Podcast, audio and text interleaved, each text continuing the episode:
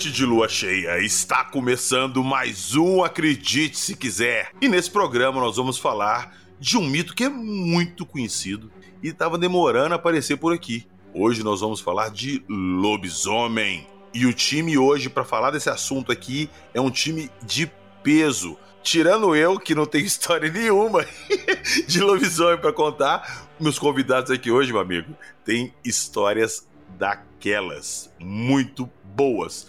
Então vamos começar. Claro, ele, o nosso ego Spengler, nosso bestiário vivo, nosso Wikipedia da ufologia, senhor Ufudjack. E aí, PH? E aí, Márcio? E aí, Márcio? Boa noite. Boa noite. Atenção, vocês ouviram? Não foi um eco. Não foi um eco. Então vamos começar a apresentar os Márcios. Ele, Márcio Grimaldi, nosso apoiador e meu grande amigo de longa data. Finalmente aqui, seja bem-vindo. Boa noite, PH, Jackson. Boa noite, Xará. Tudo bom? Tudo legal, boa noite. Aí, pronto. O outro Márcio já se apresentou, então, novamente, mais uma vez, logo depois de passar no nosso RH e agora se tornar um funcionário padrão dos Acredite Se Quiser, senhor Márcio Coxa. Aí, boa noite aí, obrigado pelo convite, mais uma vez, fazendo parte aqui desse bate-papo gostoso, dessa prosa boa. E hoje, eu nunca visto em outros podcasts, dois marchos presentes relatando histórias sobrenaturais de lobisomem. E é isso aí, temos dois machos aqui que têm histórias fodas de lobisomem, histórias daquelas bacanas. Nunca é demais lembrar, eu vou lembrar isso a vocês agora em todos os episódios, fones de ouvido, por favor, e de preferência à noite, ainda mais se for de lua cheia, abre a janela, deixa o ventinho entrar e algo mais. O que? Vocês vão descobrir daqui a pouquinho, logo depois da nossa vinheta.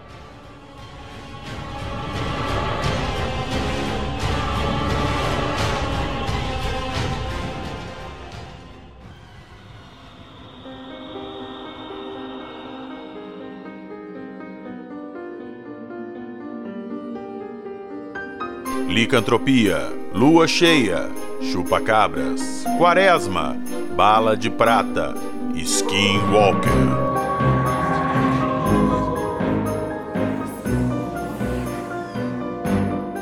Acredite se quiser.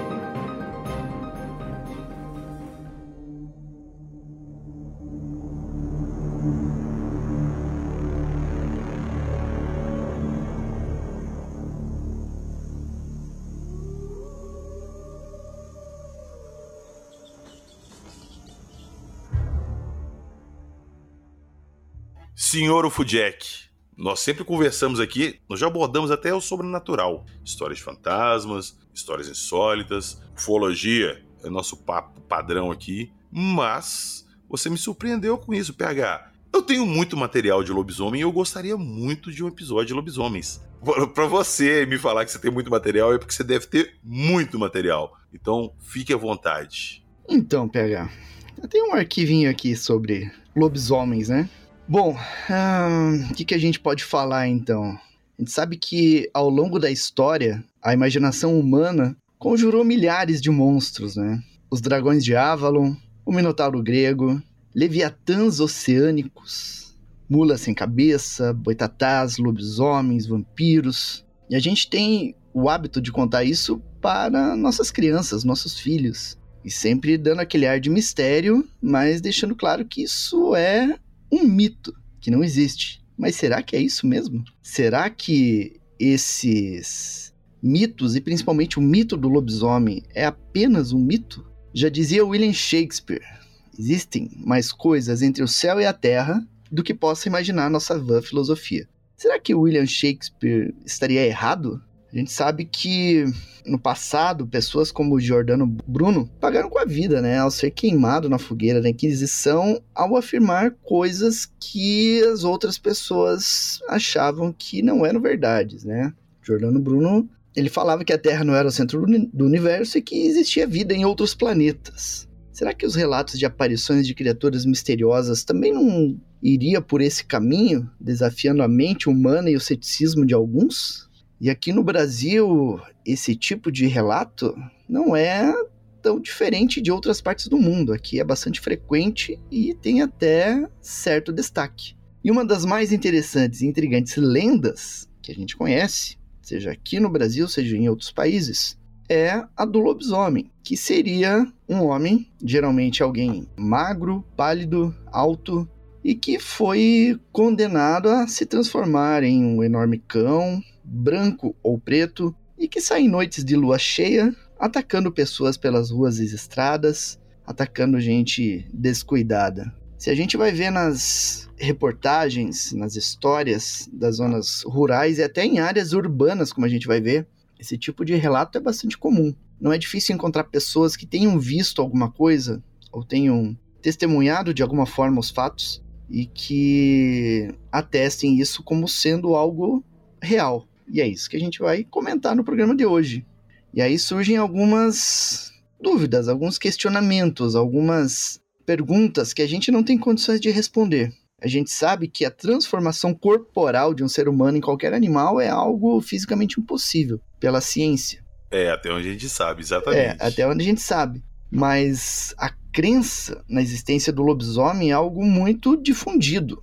E se a gente for ver as suas origens, como que ela surgiu, fica aquele mistério, né?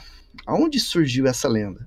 Por que, que lá na região da Romênia, perto da Transilvânia, já se falava em lobisomem na antiguidade? Por que, que na mitologia greco-romana havia uma figura meio homem, meio lobo, que também foi condenada a viver assim? Por que, que nos índios guaranis, aqui no Brasil, havia o lobison? E por que que entre os navarros, no estado de Utah, existe uma lenda chamada Skinwalker, que é basicamente uma pessoa que se transforma em lobo pela arte da magia e que passa a fazer algumas coisas ditas sobrenaturais. Pois é, cara, lobisomem é uma parada que, pô, vão lá de novo. PH antes podcast, PH pós podcast. Ah, lobisomem é coisa de folclore. São histórias, pessoas viram um cachorro grande, alguma coisa assim, confundiram e é isso. Eu, pós-podcast, depois de conversar com várias pessoas, o que chega de relato. Se o Jackson tem muito relato, eu até imagino, porque se para mim chegam alguns, imagina para ele. Todo mundo, principalmente pessoas de interior, interior de São Paulo, então é uma maravilha para ter lobisomem, né, senhor Grimaldi? Eu ia falar isso agora. A gente que mora em cidade pequena, a gente sempre escuta algumas coisinhas assim, sabe, de alguém ali, alguém aqui. Sempre tem alguma coisinha que dizem que é lenda, mas é aquela lenda que você fala assim, mas ó, aconteceu, entendeu? Então, já já eu vou contar. Não, não, você vai contar agora, porque nós já vamos começar a, a, os casos aqui com. Eu gosto disso. Pé na porta, filho. É a regra aqui do podcast, é pé na porta. Você já contou essa história antes em outros podcasts, tá? Mas eu quero que você conte de novo, porque, cara, essa história sua merece virar filme. É, então. E o que eu vou contar aconteceu, né? E assim, como vocês já conhecem, então se vocês quiserem perguntar alguma coisa, a gente vai batendo um papo aqui, tá bom? Perfeito. É, eu trabalho em uma, em uma multinacional aqui em, aqui em Caçapava, né? E desde 1993. E esse fato aconteceu mais ou menos, pra vocês terem uma ideia, por volta, eu não lembro, tá? Exato, mas assim, eu tinha uns 3, 4 anos de empresa, então, por volta de 95 a 97, mais ou menos isso. Calma, só se lembrem dessa data, ouvintes, tá? Só se lembrem dessa data. Eu ia falar isso agora. Bom, lá na fábrica, o pessoal já comentava, sabe? Ó, tem um cachorrão aqui que à noite ele anda por volta da fábrica. Ah, vale a pena contar também que a fábrica, ela, ela tem uma extensão territorial muito grande. Aonde a área fabril ela deve ter por volta, assim, eu tô chutando, tá, gente, uns 3 mil metros quadrados de, de construção, né, mais ou menos isso, mas o terreno da fábrica, ele é muito grande, e o fundo do terreno da fábrica, ele dá para um outro terreno baldio, que é um mato, um matagal, que o fundo desse matagal, só para vocês terem uma ideia, dá para a Serra da Mantiqueira, aqui no Vale do Paraíba. Um dia eu cheguei para trabalhar, era 5 horas da manhã, então, é, a gente tinha um turno que entrava às 5 da manhã, saía às 3 horas da tarde. Aí tinha um turno que entrava às 3 horas da tarde, saía meia-noite e meia. E tinha um turno que entrava às 7 da noite e saía às 5 da manhã. Por que, que eu estou falando isso? O que, que acontece? É, tem um setor da fábrica onde é o setor que a gente chama de lixos e recicláveis. Esse setor fica para o lado de fora da fábrica. Ele dá exatamente para esse quintal, entre aspas, aí, né? E ali trabalha uma pessoa. Então trabalha uma pessoa em cada horário desse que eu acabei de falar para vocês. Então a pessoa que entra às 7 horas da noite, ela sai às 5 da manhã. E justamente nesse dia, eu estava entrando às 5 da manhã, a gente entra, sempre entra um, um, pouco mais cedo, né? Mas entrava umas 4 e meia, 4 40 mais ou menos. E aí tocaram o telefone do setor. Eu era supervisor na época, né? E me chamaram, falou, Márcio, ó, vem para cá que o fulano aqui que cuida desse setor do CRR, ele tá desmaiado. Eu falei, nossa, o que será que aconteceu, né? Vamos lá. E eu fui. Nisso, já nesse meio tempo, antes de chegar lá, eu já liguei lá para lá pra portaria, falando, ó, é, chama enfermaria, né? Vamos, acho que tem um funcionário passando mal, né? E quando a gente chegou lá, realmente ele estava desmaiado. E detalhe, ele estava desmaiado, estava urinado, né? Todo urinado. Pô, a gente, eu não sou médico, nada, mas assim, a gente escuta falar que essa situação, geralmente a pessoa teve um infarto, né? Então a gente imaginou que fosse isso. Então, na hora, é, pegamos o carro e a gente levou ele direto pro pronto-socorro. E eu fui junto, porque nessa época o supervisor ia junto, né? Isso que era 5 horas da manhã ainda. E aí deixamos ele lá e eu voltei para a fábrica. Quando foi umas 10 horas da manhã, mais ou menos, o hospital chama a gente, né? Nisso a gente já entra em contato, tem todo aquele protocolo de você chamar enfermeiro, médico, já entra em contato com a família tal, né? Bom, mas a gente fica sempre acompanhando. E aí ele acordou. Ele acordou e a gente foi lá. E eu fui conversar com ele, que eu já conheci ele há anos já, né? E aí, quando ele acordou, o médico falou pra gente, chamou a gente, né? Falou: Ó, oh, na verdade, ele não tem nada. Ele não teve infarto, nada, ele teve um mal súbito, né? O que, que seria esse mal súbito? Ele, tipo, ele levou um susto e ele desmaiou. E ele já era um, já era mais de idade, assim, ele já estava prestes a aposentar, então, tipo assim, ele não tinha por que brincar com isso, ele nunca tinha feito isso, né? E aí eu, eu fui conversar com ele. Eu falei, ô fulano, o que, que aconteceu, né? E ele contou a história para mim.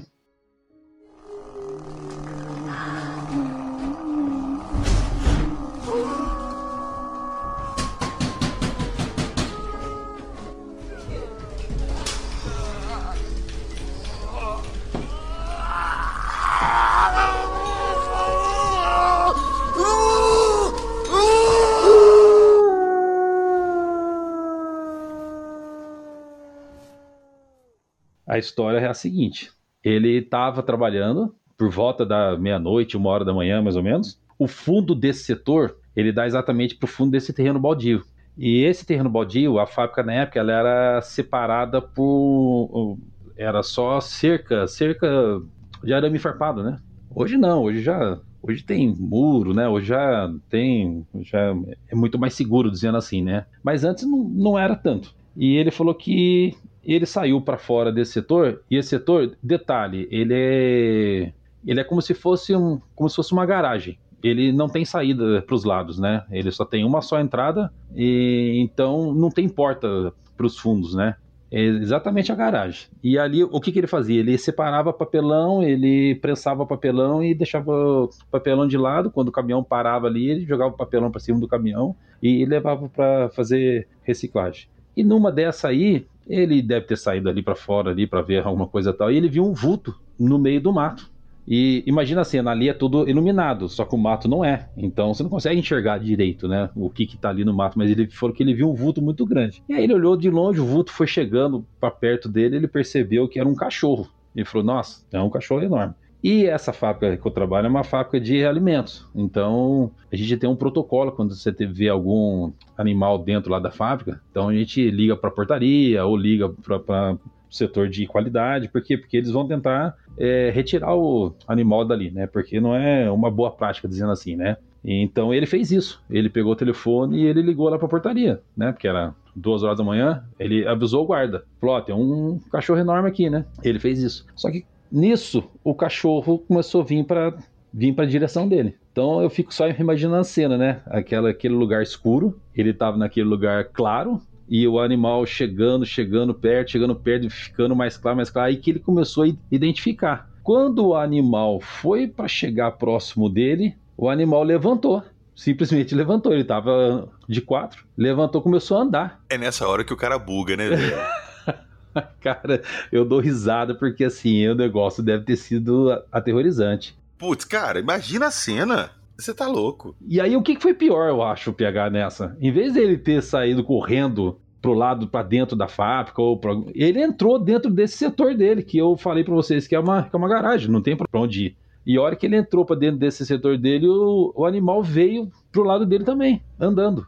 E nisso ele desmaiou. Desmaiou, urinou e ele não viu mais nada. Bom, a história é essa né? Até então a história seria essa, né? Que eu tava sabendo, para mim, finalizou ali. Os outros dias se passaram, ele pediu pra gente não contar essa história para ninguém, porque é óbvio, né? Ele ia ser chamado de, né? Ia ter chacota pro lado dele, o pessoal começava a brincar, né? Então ele pediu para ninguém falar nada. Então a gente ficou quieto, abafou o caso ali, morreu o assunto, dizendo assim. Anos se passaram, ele se aposentou, acabou. Passou um tempo, eu tava um dia num bar que ficava em frente à casa da minha sogra. Tava cheio de amigos ali e tal. E surgiu o assunto. Aí, não tá é o bar vendo, da coruja, não, né? Não, não é bar da coruja. não. Aí, tá vendo, ó? Daí surgiu o assunto. Lobisomem, não, porque lobisomem existe, lobisomem existe. Aí uns davam risada, o outro, ah, existe, fazendo aquelas brincadeirinhas. E eu fiquei quieto e eu vi que o dono do bar tava quieto e sério, não tava dando risada. E eu também, falei, não vou contar essa história porque o pessoal vai dar risada da minha cara, né? E aí, quando todo mundo foi embora, eu cheguei pro dono do bar e falei: Ah, eu vou contar uma história pra você, né? Não sei se é lobisomem ou não, mas aconteceu. Foi na fábrica que eu trabalho, né? Aí ele olhou pra minha cara assim e falou assim: Poxa, por acaso você trabalha na fábrica tal? Falei assim: Foi no ano tal? Falei assim: Ele falou assim: Eu era o vigia que tava lá. Cara, quando ele falou isso aí pra mim, eu falei assim: Você tá brincando? Ele falou assim: Eu era o vigia. Aí, gente, vem o lado da história do vigia, que até então eu não sabia. Aí vamos lá, parte 2. parte 2. Lembra que eu falei pra vocês que ele pega o telefone e liga lá pra portaria? Então, nisso o guarda falou assim: bom, beleza, vamos fazer o protocolo. O que, que o guarda fez? O guarda saiu lá da portaria e foi lá pros fundos. E pior que a, a história casa direitinho, porque o. Eu vou falar pra vocês, mas vocês vão entender. O guarda não chegou aí no setor dele, por isso que o guarda não viu ele desmaiado. Quem viu ele desmaiado foi o outro funcionário que chegou pra render, que a gente fala render é trocar turno, né? E aí o vigia conta que ele começou a ir lá pros fundos lá e viu realmente um cachorrão enorme. Eu acho que nesse meio termo que o rapaz desmaiou, o suposto cachorro aí, ele foi pro lado lá da fábrica, né? E aí o, foi onde que o vigia viu. O vigia viu e foi chegando perto, viu que aquele vulto era noite, tinha partes que ficava claro, tinha partes que ficava escuro, só via aquele animal passando entre a claridade, entre a escuridão, então ele não estava identificando direito, mas ele viu que era um cachorro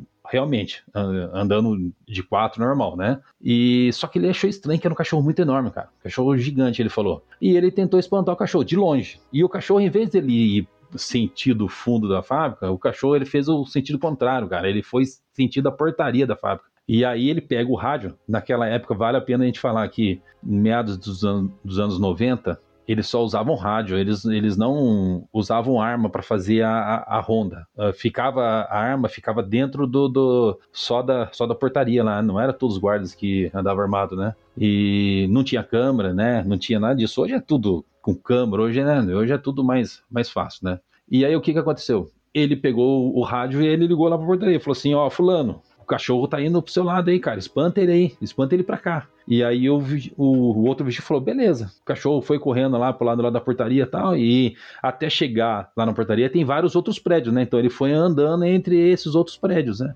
Então o guarda não viu, viu que ele foi para aquele lado só. Daqui a pouco o guarda, o vigia que tava lá nos fundos, ouviu barulho de tiro. E aí ele pegou e falou: o que, que foi que aconteceu? Ele falou assim: rapaz. Isso aqui não é cachorro, cara. O que, que é isso? Falou, ele tá indo pro seu lado. Eu já dei uns tiros ele tá saindo correndo pro seu lado. Mas cuidado, cara, que isso aqui não é cachorro, cara. Ele falou, como assim? Ele falou, você vai ver. Aí o que, que ele fez, cara? Ele, esperto, ele se escondeu. Lá no fundo, cheio de árvore, lá no fundo é cheio de árvore e tal. Ele se escondeu e viu um vulto passando, correndo por ele. E ele foi atrás desse vulto. E ele falou que foi. E, e só que era para ele era um cachorro. E o vulto foi no meio do mato tal, e o guarda foi indo, escondido, foi indo atrás. Só que de repente, esse cachorro ele foi passar pela cerca, em vez dele passar pela cerca como um cachorro normal, antes de chegar na cerca, alguns metros antes, ele levanta e passa pela cerca como se fosse um ser humano, cara. Ele usa as duas mãos ou as duas patas, não sei o que, cara. Cara, você imagina o bicho levantando para abrir a cerca para passar, cara. E detalhe, quando ele passou a cerca, o vigia falou, ele não foi mais embora de quatro, ele foi embora andando. Ele viu como se fosse uma pessoa andando, caminhando na escuridão até que chega um certo ponto desaparece. Só que é óbvio, né, cara? Ele, ele tava com lanterna, tava com tudo. Eu falei, mas não vou, né? Ele falou, eu não vou fazer nada, né? Jogar feixe de luz, nada disso. Sei que ele voltou, ele contou essa história lá, lá na portaria, todo mundo ficou sabendo, é óbvio, porque eles viram lá também, né? E por protocolo também, eles não contam nada para ninguém, né? E geralmente quem faz a segurança das empresas é uma, é uma empresa terceirizada. E nessa época não era, era funcionário. Hoje é tudo terceirizado, mas nessa época não era. Então, assim, era mais sigiloso ainda, né? Entendeu? E aí essa história morreu, né? Mas assim, casou, né? Casou essa história com a, a história do, do, funcionário, cara. Assim, eu achei sensacional. É isso que eu falo pra todo mundo. É, se era o lobisomem, cara, eu não acredito em lobisomem, é isso que o Jackson falou agora aí. Mas que era alguma coisa diferente, que era algum ser estranho, cara, era. Isso era. E aí, PH, complementa aí o ano aí. Eu só quero, antes disso, antes disso, eu quero te pedir que você me dê uma descrição dessa criatura que foi avistada. Ah, é verdade. Então, o que que ele fala? O, quem viu foi o Vigia, né? Que contou. O Vigia fala que era um cachorro, cara, que ele tinha poucos pelos, ele tinha os olhos bem vermelhos e era pelo grosso, cara. Ele falou, uns pelos é, bem comprido e, e grosso. Como se fosse os espinhos de um porco espinho. Isso, e como se fosse um cachorro sarnento, mas com, com pouco pelo, né? E mas para ele era um cachorro, mas ele achou estranho que ele, ele tinha esse pelo grosso, comprido e, e, tinha os olhos vermelhos, cara, bastante vermelho. Quando eu contei essa história no nosso grupo secreto lá, eu não tinha ligado o que você vai falar agora, pegar. não, eu ainda não vou falar isso porque eu, cara, quem sou eu? Senhor Fujek, por favor, sua opinião desse caso do Márcio. Olha, é... o olho vermelho era brilhante. Então, não sei, ele só falou de olho vermelho, não, não, não sei de detalhe assim, né? Por isso que eu queria conversar com ele de novo, né? Eu, eu, eu, eu sei quem que, é o, quem que é o vigia, onde ele mora e eu vou tentar conversar com ele é que esse detalhe do olho vermelho ele remete a um outro caso de lobisomem que eu vou narrar agora, antes de entrar no ponto que o PH está querendo. Insinuando. Pois é, é. cara. Você falou, Jackson, que eu tô doido pra puxar uma coisa. Sim, eu estou doido pra puxar uma coisa. Por quê? Quando o Márcio começou a contar o caso, ele falou que vem por volta de 96, 97, Márcio? É, por aí. Por aí. Vamos lá que aconteceu nessa época foi o começo da onda do chupa-cabras. Isso. A definição que você deu da criatura, a descrição que você deu da criatura, cara, é para mim é muito um chupa-cabras. Muito. Então, vamos lá. Vamos bater a bola de novo pro senhor Ego Spengler, o Fudjack. E aí? então, olha só. Olha que coisa interessante. Em 6 de março de 1995, uma época de quaresma, por volta de uma hora e 30 da manhã, o senhor Wilson Dourado de Paula, que na época era jogador de futebol do Comercial de Campo Grande, ele estava voltando de um bailão e aí indo para casa dele, onde ele passava era uma estrada sem iluminação, né? Com vegetação dos dois lados. E aí ele passando num local ali, ele ouviu um gemido. E aí ele pensou: "Puxa, é um casal de namorados. Vou dar uma olhada". E aí ele chegou ali no mato onde ele escutou esse gemido e ele viu dois olhos vermelhos olhando para ele. E de repente saiu uma criatura dali que tinha os olhos brilhantes, em torno de um metro e meio de altura, e que foi para cima dele. Né? E ele ficou cara, assustado. Desculpa te interromper, mas imagina o cara, eu tô escutando gemido, eu vou lhe dar uma espiada que deve ser um casal namorando, ele doido para ver aquilo, chega lá, um lobisomem pula em cima do cara. Pô, é ir de 0 a 100 muito rápido, cara. Você entende o que aconteceu com o funcionário, por que ele desmaiou, né? É. Pô, caramba. E aí ele viu essa criatura que tinha em torno de um metro e meio de altura, viu para cima dele, também uma criatura bípede, e aí ele pegou um tijolo e jogou na criatura e saiu correndo. Só que daí ele olhou para trás e aquela criatura estava vindo correndo atrás dele também. Só que ela não corria de um modo normal, ela corria como se fosse um canguru aos pulos. Exatamente o detalhe de chupacabra também. É, isso mesmo, exatamente. Então, olha a relação, olha o padrão se formando. Então, quando eu escrevi sobre o, o caso do, dos chupacabras, tem uns, acho que quase 30 artigos sobre chupacabras dentro da seção de chupacabras lá no, no fenômeno.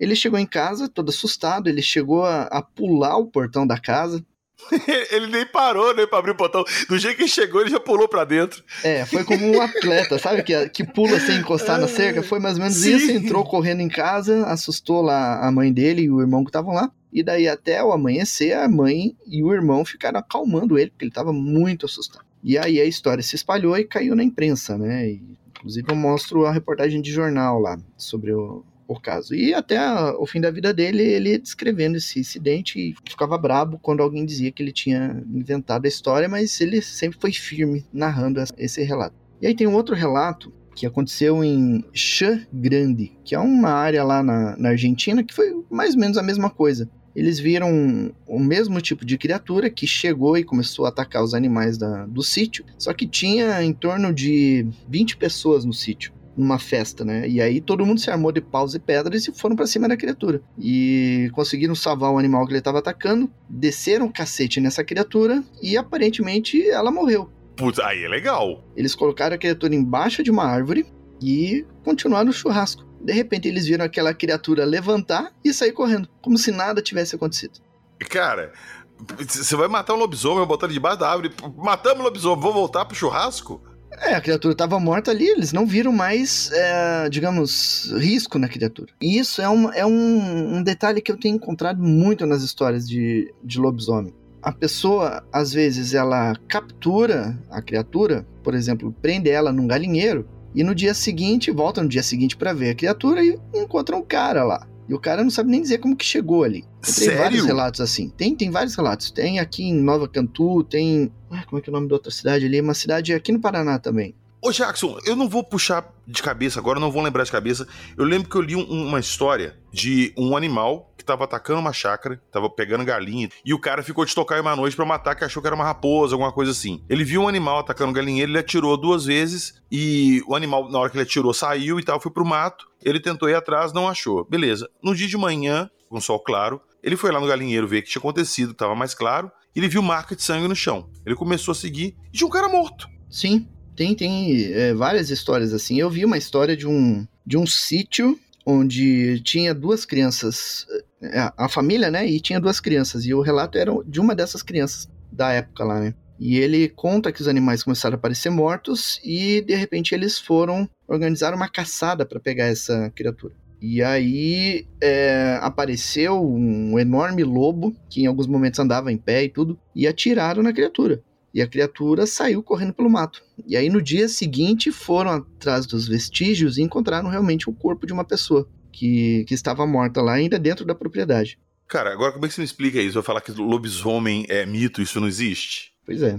Agora eu falo para vocês aí. Lobisomem é o chupa-cabra ou chupa-cabra é o lobisomem? Eu acho que é tudo a mesma coisa, sabe? Dentro da pesquisa ali que eu fiz para compor os artigos lá, eu, eu esbarrava. Eu pesquisava sobre chupacabras, caía em lobisomem. Pesquisava em lobisomem, caía em chupacabras. A descrição é muito semelhante em alguns pontos.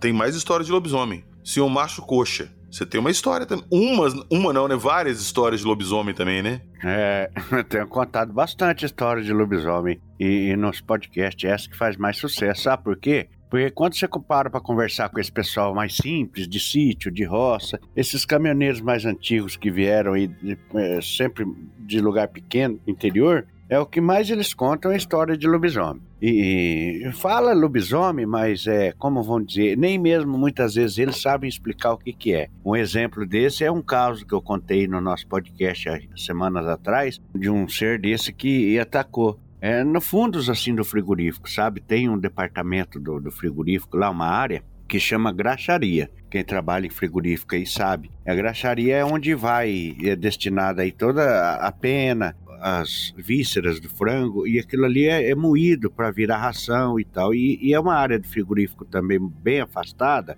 porque ela causa, sabe, ela tem mau cheiro, é um local que junta muita mosca e tal, então ela é sempre nos fundos dos frigoríficos, né? Mais afastado assim. Pô, mas isso aí é um local mega sugestivo pra parecer um bicho desse pelo cheiro também, né? É, eu imagino que sim, né? E, um, e uma criatura dessa, um senhorzinho trabalhava na graxaria justamente na caldeira, porque todo esse processo aí é feito com água quente, né? Derretimento dessas vísceras aí do, do frango, né? E esse senhorzinho trabalhava na, na, na, na caldeira e ele trabalhava na parte da noite. Conta ele que na época o frigorífico ainda era pequeno, né? Ele começou lá desde a época, e ele contando para mim: Nossa, Márcio, hoje quem vê um frigorífico daquele tamanho não sabe que ele começou pequenininho, eu trabalhei lá. E ele começou a contar a história dele, desse ser que no fundo da, da do, do, frigorífico tinha uma mata, e esse ser atacou. Não, não ele em si, uma cachorra que eles tinham ali que ficava beirando ali, morava junto com eles ali, na, naquele puxadinho no fundo do frigorífico entrou para dentro do mato em busca desse bicho que estava rondando ali. E essa cachorra tinha acabado de dar cria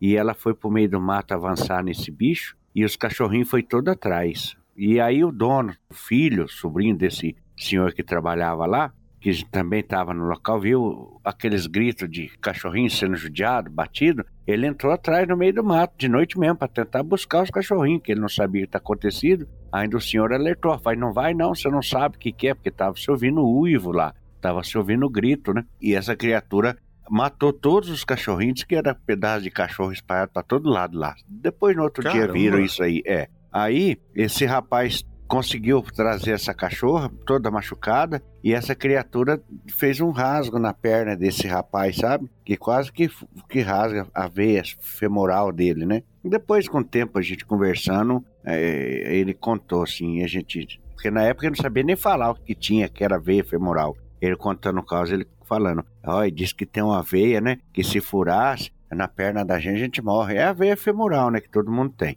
Então essa criatura atacou esse cachorro e ela beirava o fundo daquele frigorífico agora justamente, imagino que talvez sim, por causa do cheiro, né?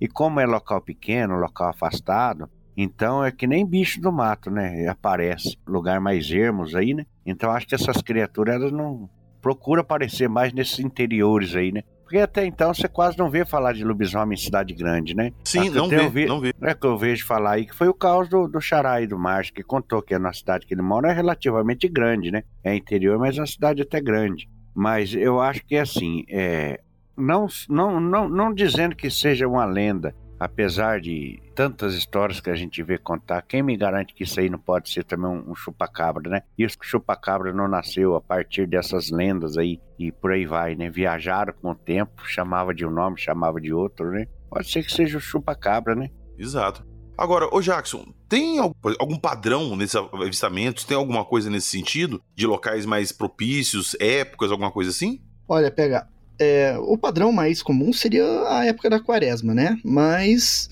não se restringe à quaresma. Olha, a questão de 10 minutos atrás, um cara me escreveu aqui no Instagram, repassando uma reportagem que está saindo lá no Ceará com esse título: Ataque de suposto lobisomem no assentamento Terra Prometida em Crateus.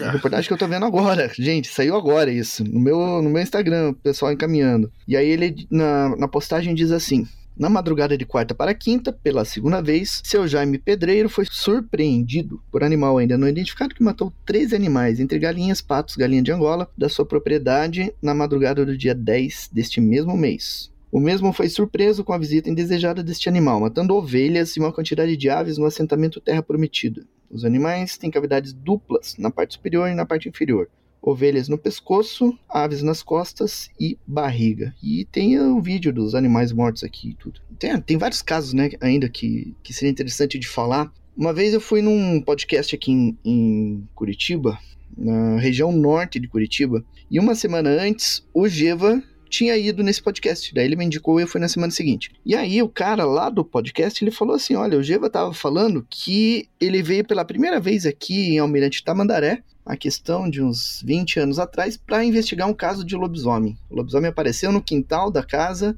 e arranhou a porta e ficou as marcas lá e ele veio investigar esse caso. Esse caso eu não lembro, não fiquei, não lembro desse relato na época, né? Mas ele trouxe esse relato do Geva. Agora eu tenho uma reportagem aqui Uh, eu só tenho o print dela, não tenho mais detalhes, é, falando sobre a aparição de chupacabras nos bairros Cajuru e Tarumã, aqui em Curitiba, que é uma área densamente habitada. Se você olhar no Google Maps, você vai ver é uma das áreas mais densas de Curitiba. E ali, nessa, na região do Tarumã, tem o Jockey Club. Né, tem os cavalos ali tudo. E em 1975 as pessoas começaram a relatar a presença de um lobisomem andando na região ali. Várias pessoas viram e tudo. E, de repente, numa das noites ali, alguns cavalos apareceram mortos em circunstâncias muito estranhas. Eu não tenho bem certeza se foi na mesma época, mas o Machado tem um relato ali de, de um cavalo que ele apareceu partido ao meio, dentro do Jockey Club.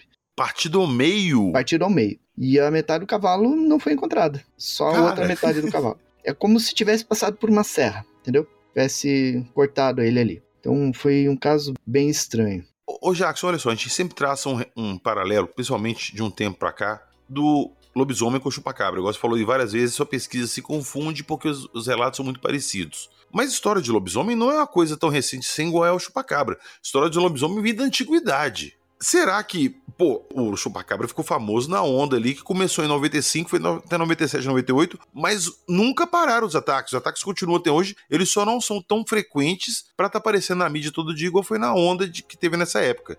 Ó, ano de 1764. Poxa aí, tá vendo? Lá na França, na região de Gévaudan, na região central da França, começaram a circular notícias de que um grande lobo estava atacando e matando animais e pessoas. Então é uma área de 90 por 80 quilômetros onde estavam se concentrando esses ataques. E eles sempre relatavam que era um lobo imenso, com dentes gigantes, uma cauda grande e garras, né? E aquilo começou a se intensificar. E a, o governo lá da, da França, na época, ele começou a organizar é, grupos para tentar caçar essa criatura. E os ataques continuaram, eles não conseguiram pegar essa criatura, só tinham relato de quem sobrevivia aos ataques, falando que era uma criatura muito grande, uma espécie de lobo. E aí, até que três anos depois, em junho de 1767, o Marquês de Upshire, ele reuniu os maiores caçadores da França e criou vários grupos ali dentro da área de ataques para reunir e tentar matar esse animal.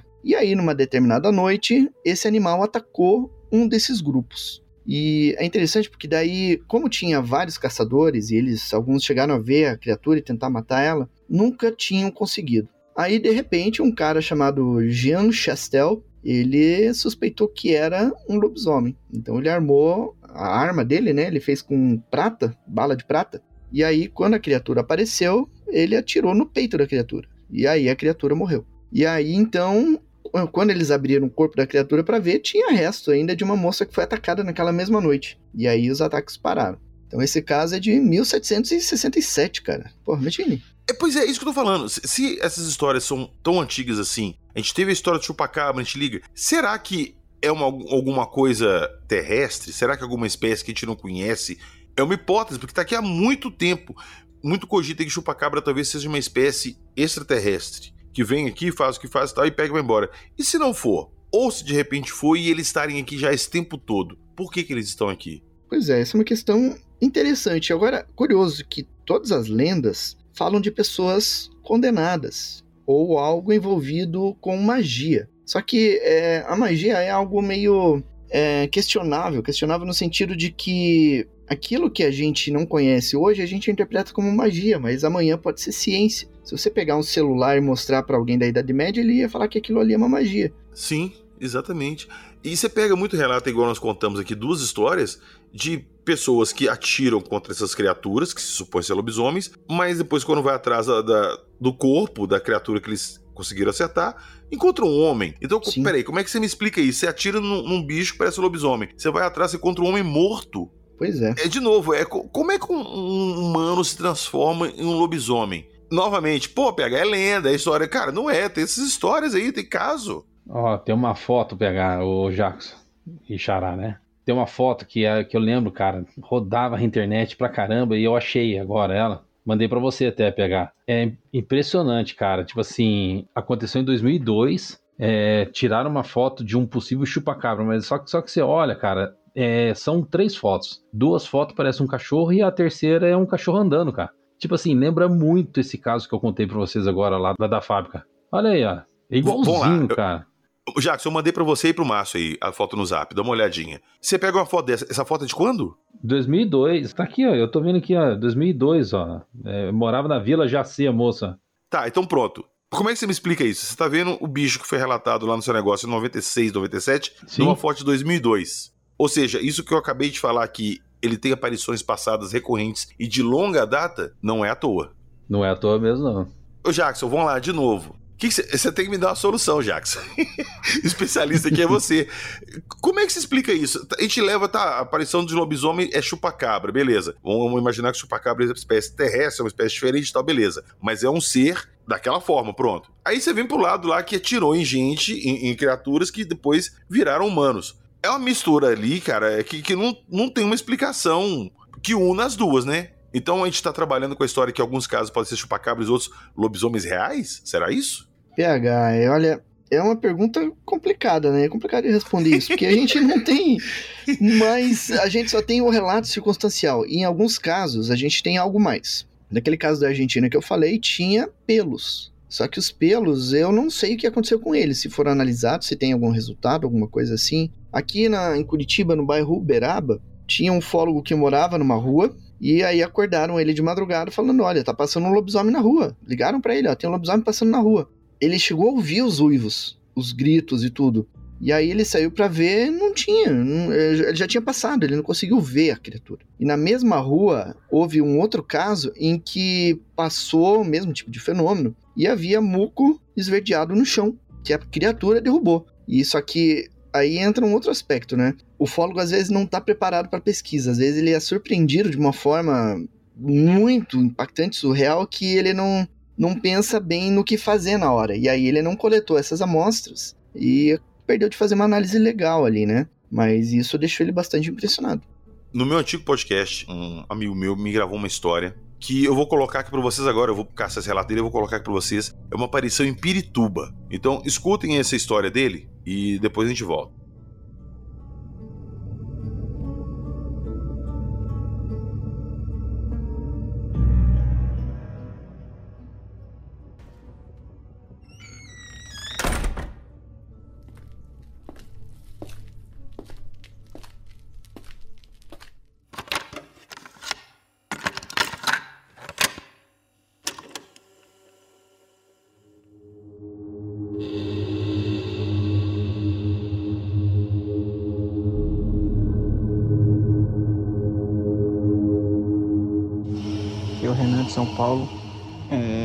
Começando a contextualizar pela minha localização, que eu moro em São Paulo, é, moro em Pirituba, é uma região é, da zona oeste de São Paulo, próximo ao Pico do Jaraguá.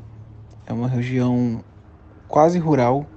É, nos anos passados aí era uma região basicamente rural aqui de São Paulo, porque ainda hoje você encontra alguns sítios é, casas bem em locais bem dentro do mato, etc e tal. E aqui em Pirituba, cara, eu, eu escuto histórias de, de lobisomem há anos. Eu tenho 35 anos hoje, né? Meu, meus avós são do de Minas Gerais etc e tal. Então esse tipo de histórias de folclore sempre rondou a minha casa. E aí que começa a, a ficar malucas coisas porque aqui em Pirituba muito se fala do lobisomem, etc e tal. É, tem gente de diversos bairros que já tem essa história na manga.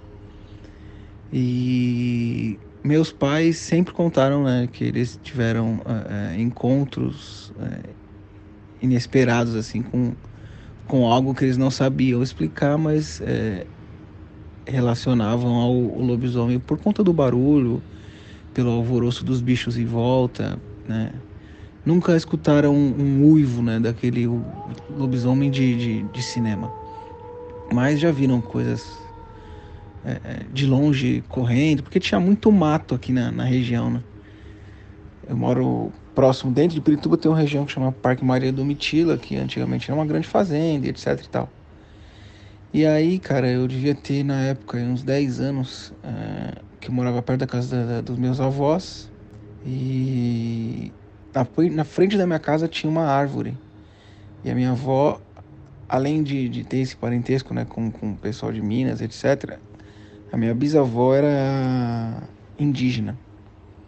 E ela falava que árvore retorcida, com o tronco retorcido, era por conta de local que tinha cruzamento de energias, tanto positivas quanto negativas, né? Então, todo local que tem esse encontro de energias, as árvores tendem a, a torcer. Isso era uma, uma, meio que um conto, uma lenda que ela contava. E na porta da minha casa tinha essa parada. Para ajudar mais ainda nisso, eu sou de, de, de, religião espírita, né? Então a gente acredita em tudo quanto é coisa. E eu sempre vi muita coisa dentro da minha casa. Minha mãe teve eh, avistamento ufológico, que, que passou até na, na no, no hangar 18, um relato dela, etc. E a minha casa, ela ficava no nível abaixo da rua, então para chegar na nossa casa você tinha que descer umas, umas escadas de uns 15, 20 degraus até chegar à, minha casa. Então, tudo que acontecia na rua, o barulho era muito grande no nosso quarto, que era a janela virada para a rua.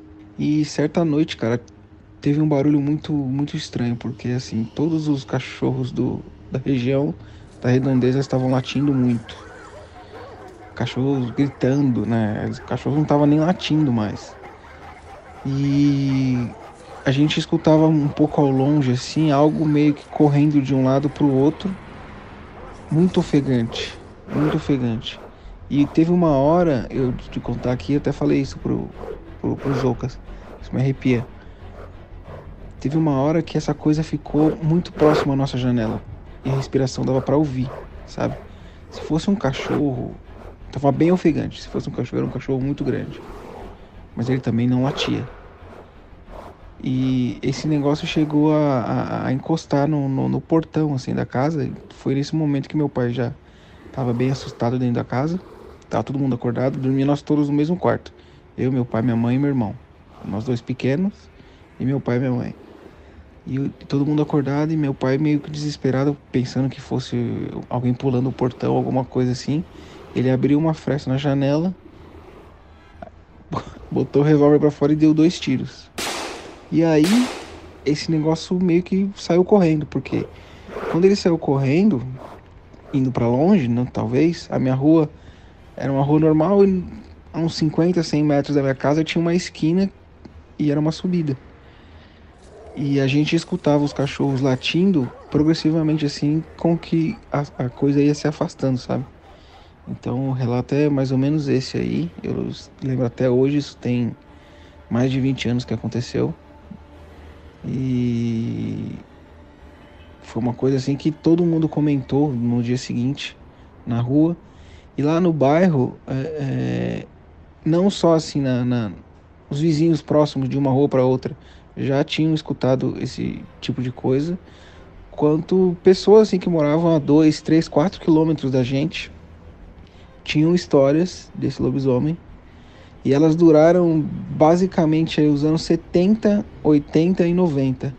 É, eu lembro de ter um cara na rua que passava, que todo mundo falava meio que aquele papo de, de vizinhança, que ele era o, o lobisomem, né? Ele era um cara de uma aparência assim bem sinistra, e quando ele passava, os cachorros é, latiam muito. Tinha cachorro que corria dele, tinha cachorro que se espantava, sabe?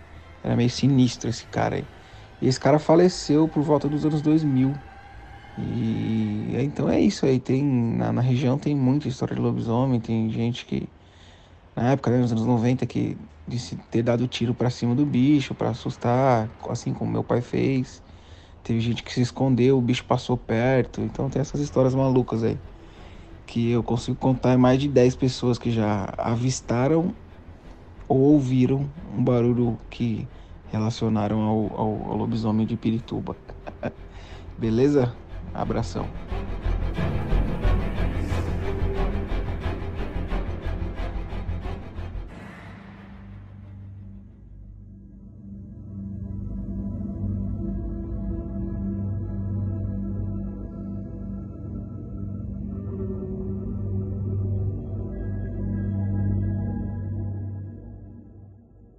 Pegar aqui em Curitiba tem um caso semelhante no bairro Fazendinha. em que um possível lobisomem tentou entrar numa casa. Então, uh, esse também é o um relato de uma das crianças da época. Isso foi em 1983. Eles estavam já recolhidos e ouviram gritos na rua. E acharam isso estranho, né? Um possível bandido. Daí foram olhar na janela. E nisso eles viram as casas da, da rua todas acendendo as luzes para ir olhar também. E todo mundo que foi para a janela olhar viu a mulher correndo pela rua com a roupa rasgada, um pouco já machucada, e atrás dela um baita de um animal peludo tentando pegar ela. E ela também se tornou atleta naquela hora, pulou o muro e correu para dentro de casa. E aí fechou a porta. E essa criatura também, ela pulou o muro sem encostar o muro é, e foi para dentro da, do quintal, assim, e tentou arrombar a porta também. E ali, como ele não conseguiu, ele arranhou muito aquela porta, deixou muita marca de garra na porta ali, e depois acabou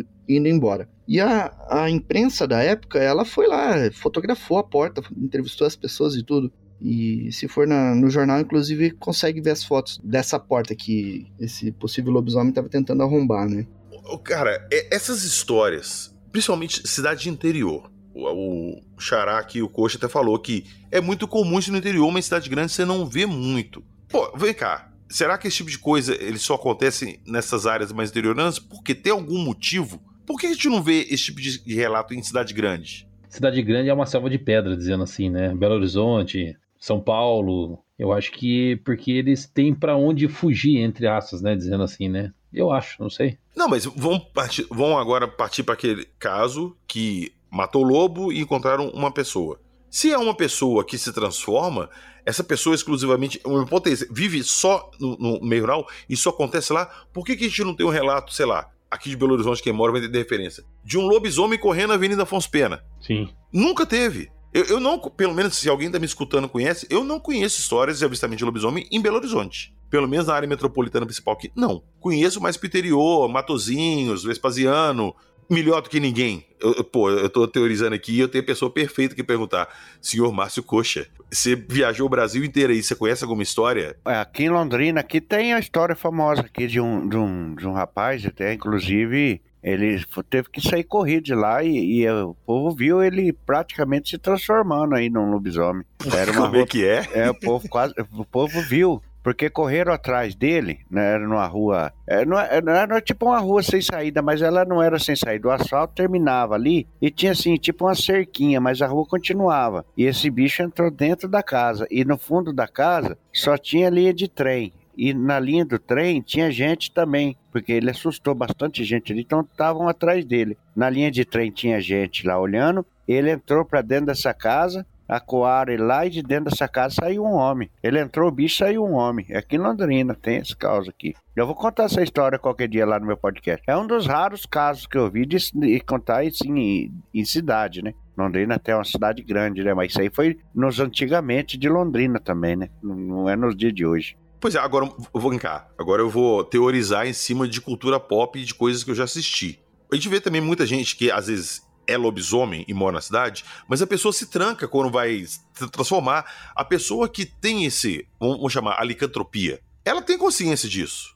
E muitas vezes ela se tranca para não, sei lá, machucar outras pessoas e tal. É uma hipótese que eu tenho agora que passou na minha cabeça de não ter avistamento de cidade. Ou de repente, quando se transforma, a tendência como animal é procurar distância, mato, alguma coisa assim, você não vê aqui dentro. É só uma hipótese que me surgiu agora na cabeça com o Márcio falando isso, porque aparentemente o bicho tá, o cara tá tentando fugir da galera antes de transformar, né, Márcio? Não, ele entrou, ele entrou bicho, na, ele entrou, tipo assim, ele entrou lobisomem na casa, no quintal dele, que estava cercado. E acuaram ele ali. Só que quando ele saiu, ele já, já era um homem já. Que Nossa, velho. Ele entrou bicho ali. Ele entrou bicho e saiu homem. Não foi o contrário, você entendeu? É, eu só não contei esse caos lá ainda porque ainda não sei detalhes dele, né? Agora eu gosto de, de ter bastante detalhes para a história uhum. não ficar perdida, né? É que nem uma história que eu contei lá no, no, no Estrado Sobrenatural, é de um, de um senhor que estava no posto, né? Na beira, aí nos interior do Mato Grosso, com o caminhão quebrado. É, com o caminhão. Parou no posto para posar e tinha um caminhão quebrado lá, junto um motorista que já estava dias lá. E esse motorista carregou uma madeira lá no, numa fazenda e veio chegar até nesse posto para posar, para trocar o cheque do dono da fazenda, que tinha feito o frete, e para seguir viagem no outro dia, né? E, e, esse posto, numa das estradas rodovias ermas lá daquela época, e, no fundo desse posto uma mata muito grande. Naquela época o Mato Grosso ainda tinha muito dessas matas ainda. E ele chegou à noite, né? Antes dele chegar no posto, ele viu um, um andarilho com a criança na mão antes de chegar, assim, na beira da rodovia. E ele viu que essa, assim, pelo retrovisor, que esse andarilho entrou pro meio do mato. Mas passou para ele despercebido, falou, ah, deve ser alguma casa que tem por aí. Nem, ele nem se preocupou em pensar nisso. Ele chegou nesse posto lá à noite, é, abasteceu, tocou o cheque, ele tá ali encostadinho e reparou que tinha um caminhão quebrado lá de um motorista que estava esperando uma peça, já fazia dois dias ou três lá. E, e como o restaurante já estava fechado, porque ele chegou tarde lá, ele fritou lá um lanche lá, fez um lanche ali na cozinha do caminhão mesmo, né? E de repente lá no fundo daquela mata que dava fundo do posto, ele começou a escutar barulhos de passos, é, uivo, é, rosnado, né? E quando pensa que não, ele e o outro motorista ali do lado do caminhão, quando pensa que não, um bicho desse sai do meio do mato e ataca eles. Só que não atacou eles porque eles entrou embaixo do caminhão, né? Eles entrou, mas eles viram essa criatura. Eu conto bem certinho, só que desse, esse aí é um episódio do podcast é, Estrada Sobrenatural, que eu tinha lá com, com o Celésio. Esse, eu tô para contar de novo todos aqueles casos lá para passar para esse novo podcast nosso. Porque são histórias muito boas, viu? Histórias assim que eu vi e, e o pessoal contando assim, eu costumo prestar atenção na, na emoção da pessoa contando, sabe? Isso eu, eu, eu, entendo como que traz mais veracidade pro caso, entendeu? A emoção da pessoa contando aquela. E esse caso aí é nitidamente um lobisomem, lá no Mato Grosso. Você vê, claro que lá, imagino que deve ter muito mais do que pra cá, até mesmo porque naquela época o Mato Grosso lá era muito mais mato do que que é hoje em dia já quase não tem mais, né? Porque hoje lá tudo é plantação de soja. Mas é, naquela época tinha muito mato. E, e eu já vi vários relatos, viu, daquele povo de lá, contado de lá. Só uma coisinha, quando que foi mais ou menos essa história, você sabe? Da qual? Dessa do posto? É. Ah, essa faz tempo. Isso foi na década de 80, 90, por aí. Foi tempo. Não vou saber tá, o ano, porque eu não, eu não me atentei a perguntar, sabe? Mato Grosso, Mato Grosso do Sul. Sim. Márcio Grimaldi. Oi. De onde que é aquela foto que você mandou? Capital do Mato Grosso. Aí. Pronto. Pronto. Mato Grosso do, do, Mato Grosso ou Mato Grosso do Sul, será? Mato Grosso do Sul. Aí, ó. Pois é. Fechou. Pronto. Eu não preciso falar. Cara, quando eu falo com vocês que às vezes a gente pega um caso ufológico e relaciona com outro, isso vale pra essa mesma coisa. E novamente, de repente a gente pode estar falando de um caso ufológico e achando que é coisa sobrenatural. Mas tá aí. Ó, deixa eu falar um negócio pra vocês que achei legal dessa reportagem. Que tem um rapaz que viu o, o suposto cachorro e ele fala assim, ó. Me agachei e peguei uma pedra. Foi aí que ele rosnou. E aí ficou em pé, uns dois metros. Gelei na hora e comecei a rezar, orar, orar Pai Nosso, Rafa Maria. é aquela foto lá, PH. Vocês já viram, pelo menos em vídeo, como é que é o comportamento de um carnívoro muito grande, tipo um urso? Ele anda sempre nas quatro patas. Quando ele é confrontado com alguém, alguém é, ameaça ele tudo, ele, ele levanta, levanta né? sim, e fica naquela posição de ataque para parecer maior e mais agressivo. O urso consegue andar em pé se ele quiser, mas é um dos poucos mamíferos assim que consegue fazer isso, tirando primatas, claro. Esse caso, essa criatura também tem essa capacidade. E canídeo nenhum, até onde eu sei, consegue andar em duas patas. A não ser se pulando, igual pedindo um biscoito ou uma bolinha, sacou? Então, meu amigo, o que, que é isso aí? Vão, vão saber. É, é, alguma coisa bem agressiva. Muito agressiva mesmo. Senhor Fujek, vou te chamar de novo. Tem mais casos de lobisomem aí nessa linha? Com essa mesma aparência? Olha, tem, tem vários. O curioso é que essa questão da aparência, eu notei que ela tem uma variação, né? Em algumas partes da, em algumas lendas, principalmente na Europa, a descrição ela vai mais para o lobo grande, né? O lobo mais lobo mesmo, né? Não tão humanizado assim, digamos. Já que no continente americano é algo mais é, meio a meio, né? Meio, meio humano, meio lobo. E aí tem essa, essa característica, né? Eu ainda não fui a fundo para ver a raiz de cada uma delas, embora sejam extremamente semelhantes, né? E tem também a questão das lendas, né? Nas lendas da mitologia, fala que essa transformação era um castigo divino e tudo. Tem as lendas é, de algum animal semelhante também, nas lendas vikings, na Escandinávia e tudo. E tem as lendas indígenas, né? Que falam de um ser que é meio humano, meio animal e que também é assim por conta de algum castigo. Inclusive os lá a lenda, né, a história lá do Skinwalker, inclusive aqui, é ligado com aqueles fenômenos lá do Rush Skinwalker, né? A lenda diz que é um feiticeiro que tem essa capacidade de se transformar em um ser animalesco, principalmente na forma de lobo, né? Agora, o Jackson, isso é um fenômeno, ele é mundial, ele acontece pelo mundo inteiro e em cada lugar do mundo ele tem um nome diferente. Mas é basicamente a mesma coisa, né? Isso, mesma coisa. Sempre a mesma coisa, o mesmo fenômeno, sempre. Então fica aí ó, a reflexão para vocês que escutaram esse episódio aqui, escutaram essas histórias. O que, que vocês acreditam? Eu já quero aproveitar aqui, antes de fazer o encerramento, para deixar um convite para quem está escutando a gente. Você tem alguma história de lobisomem? Você conhece alguém que tem alguma história? Você quer compartilhar com a gente? Entre em contato lá pelo Instagram, beleza?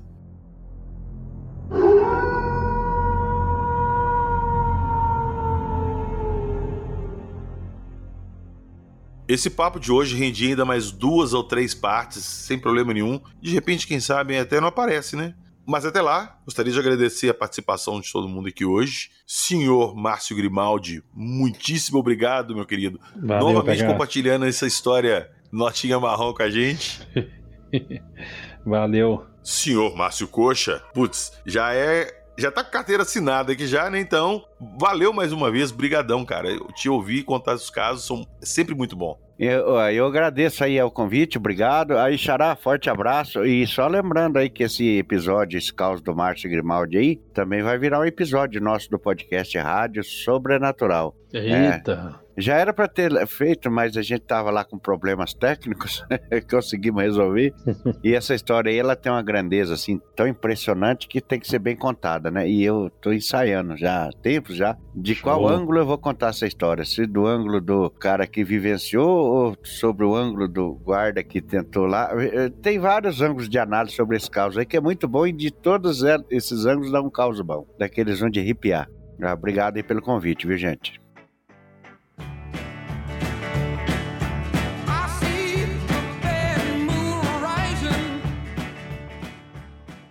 Eu vou deixar linkado na descrição do episódio para vocês a foto que o Márcio falou e uma matéria falando desse lobisomem lá em Douradina, lá no Mato Grosso Sul que a gente falou. Dá uma olhadinha nas fotos, vê o que, vocês acham aí, beleza? E na descrição do episódio também tem o link do nosso Apoia-se. Quem puder entrar lá e dar uma força pra gente vai ser super bem-vindo. De quebra, já entra no nosso grupo do WhatsApp lá, vão lá bater papo sobre esses assuntos, contar histórias de lobisomem. E aproveitando o momento, não é mesmo, senhor Fujack, para avisar vocês que nossa loja camisas do Acredite Se Quiser, do Fenômeno, pôster, bandeira, talvez miniaturas, algumas action figures ali com a temática do nosso podcast. Vão lá, é só acessar Skinwalker, tudo a ver com o nosso episódio de hoje, skinwalker.com.br. Nos vemos na próxima semana. Valeu muito todo mundo que nos escutou até aqui. Escuta essas histórias. Mas não se esqueçam, aqui a gente só conta as histórias. Acredite se quiser.